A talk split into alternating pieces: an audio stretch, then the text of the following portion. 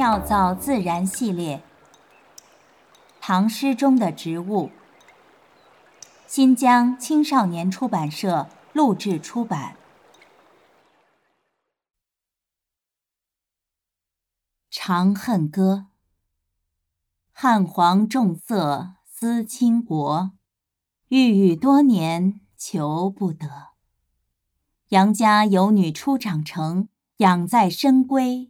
人未识，天生丽质难自弃。一朝选在君王侧，回眸一笑百媚生。六宫粉黛无颜色。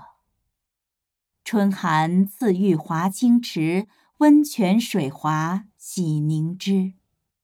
侍儿扶起娇无力，始是新承恩泽时。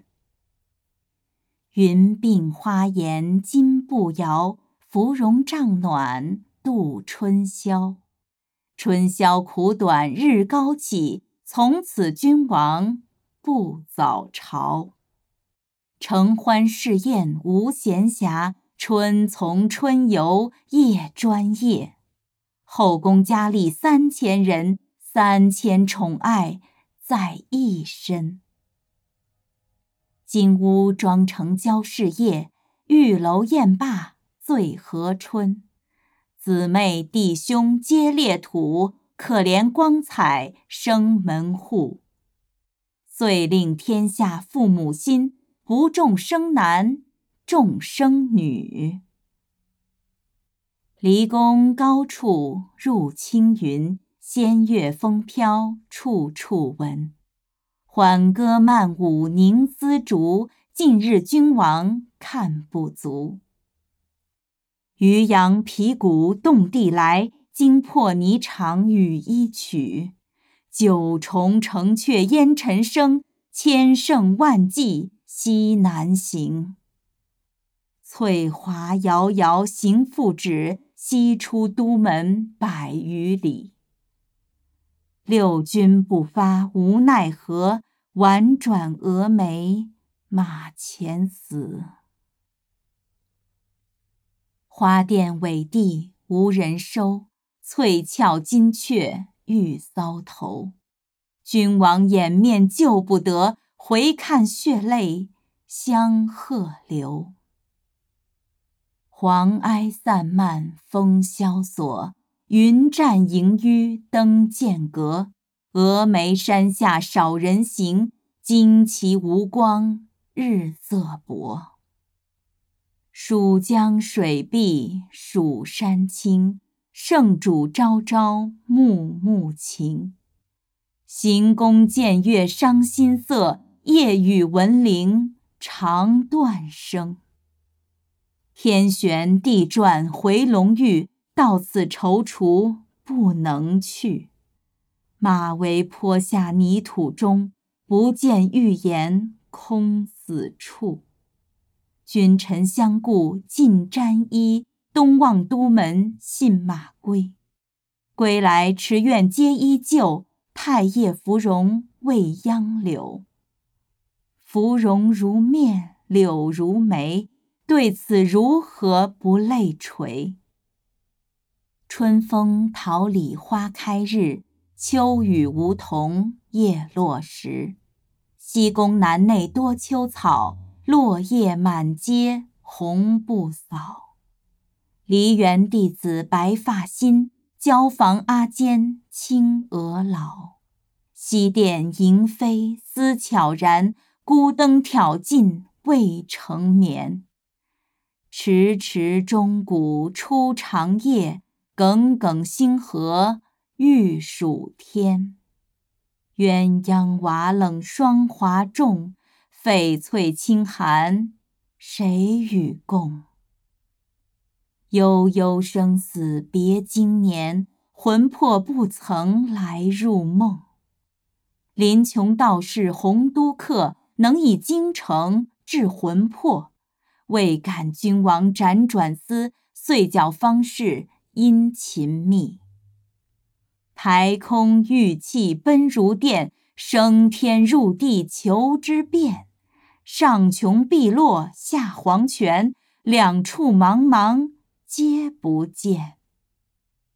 忽闻海上有仙山，山在虚无缥缈间。楼阁玲珑五云起，其中绰约多仙子。中有一人字太真，雪肤花貌参差是。金阙西厢叩玉阿，转教小玉报双成。闻道汉家天子使，九华帐里梦魂惊。揽衣推枕起徘徊，珠破银屏。已立开，云鬓半偏新睡觉，花冠不整下堂来。风吹仙袂飘摇举，犹似霓裳羽衣舞。羽绒寂寞泪阑干，梨花一枝春带雨。含情凝地谢君王，一别音容。两渺茫，朝阳殿里恩爱绝，蓬莱宫中日月长。回头下望人寰处，不见长安，见尘雾。唯将旧物表深情，钿合金钗即将去。钗留一股合一扇，钗擘黄金何分钿？但教心似金钿坚，天上人间会相见。临别殷勤重寄词，词中有事两心知。七月七日长生殿，夜半无人私语时。在天愿作比翼鸟，在地愿为连理枝。天长地久有时尽。此恨绵绵无绝期。作者：白居易，地点：西安周至县马嵬驿仙游寺。时间：公元八百零六年，唐宪宗元年。万曲一收。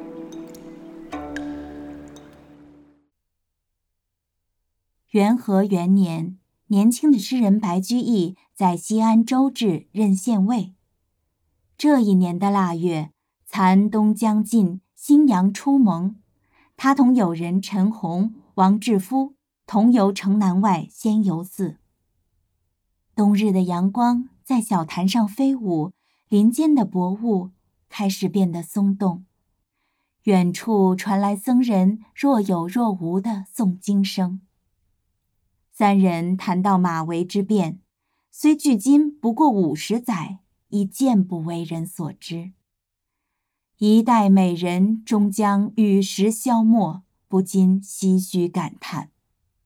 王志夫说：“乐天深于诗，多于情者，是为歌之，如何？”白居易欣然执笔，一挥而就，留下了这首千古传唱的。《长恨歌》：三郎深爱的玉环，雪肤花貌，仙媚飘摇。玉环崇敬的三郎，情深似海，博学广文。华清宫中，玉环回首嫣然，百媚生辉。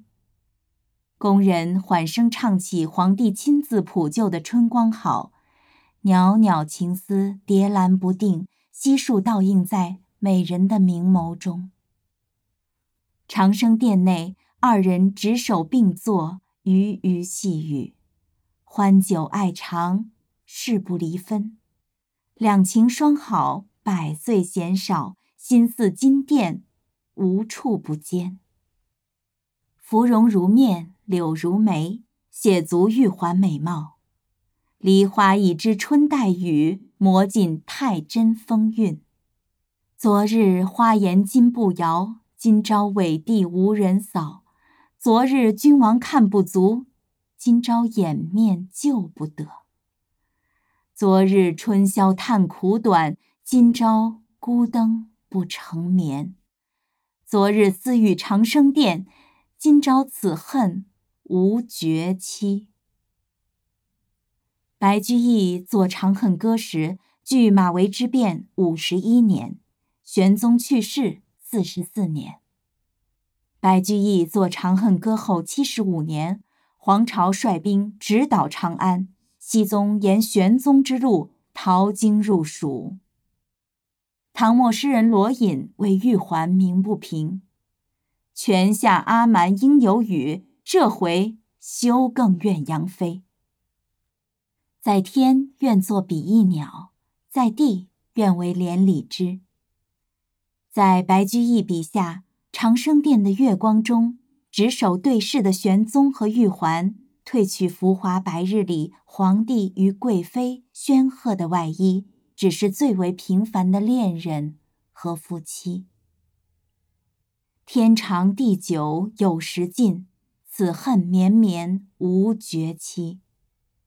诗人笔锋一转，将读者由回忆带入现实。永恒的爱情，在某种意义上等同于永恒的遗恨。仙游寺中的白居易，时年三十四岁。五年前，他迫于母命，与相恋十年的恋人香菱含恨分别，举家迁往长安。白居易在为香菱而作的《长相思》中这样写道：“愿作远方兽，步步比肩行；愿作深山木，枝枝连理生。”杨妃与玄宗死别离，乐天与香菱。生拆分，茫茫人海中相逢，瞬息间，再难觅影踪。始于挚爱，而终于长恨。白居易已不是在写明皇与杨妃的故事，而是在写这普天之下的相遇和离别，欢乐与悲伤。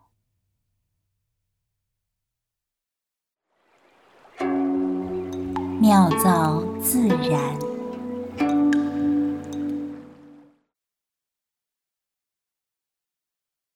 在《长恨歌》中，李白提到了一种非常著名的植物，那就是未央柳。诗中的原话叫做“太液芙蓉未央柳”。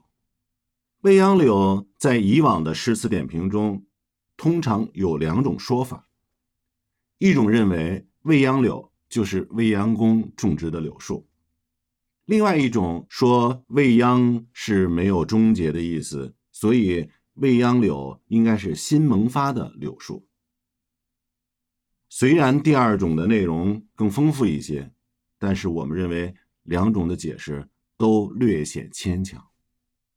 大家不约而同的把未央柳定义为柳树，其主因呢，还是诗中用了“柳”字。同时，诗中还用柳叶来形容杨贵妃的眉毛，“芙蓉如面柳如眉”，这也非常符合柳叶眉的传统审美。但从植物分类学的角度来分析，一个植物在定名的过程中啊，大量存在和名称不符的现象。以“柳”字为例，草本植物中的水柳就是千屈菜的别名。乔木的水曲柳就是木犀科的落叶大乔木，根本啊就不是柳树。我们常说的柳树，则是杨柳科柳属的植物，中国有近两百六十多种。植物分类学把柳树叶子的形状叫做披针形。从唐代的古画我们知道，唐代女性描眉有一种非常流行的方式，是椭圆形的蛾眉。并非柳叶的形状，其他十多种款式的眉形也很少有符合传统柳叶披针形的样子，所以我们认为未央柳是柳树的说法啊，就有可能是不正确。当我们把视野扩大一些，会发现，在日本有明确的未央柳这个物种的名字。该种植物的植物分类学的学名叫做金丝桃。日本和大唐的关系非常紧密，日语在表达意思的时候，大量留存了自唐以来汉字的内容。金丝桃从唐朝传入日本，极有可能保留了原来的名字。金丝桃本身就是传统的庭院植物，很早就用来庭院绿化栽培。而且金丝桃属中有几种叶形就是椭圆形，与唐代绘画中仕女眉形非常吻合，因此初步推断《长恨歌》里写的未央柳就是金丝桃。金丝桃科金丝桃属的植物约有四百种，其中岐山金丝桃本身就分布在陕西岐山附近，叶形椭圆，植株较为高大，适用于庭院栽培。最有可能就是诗中提到的未央柳。万曲一收，妙造自然。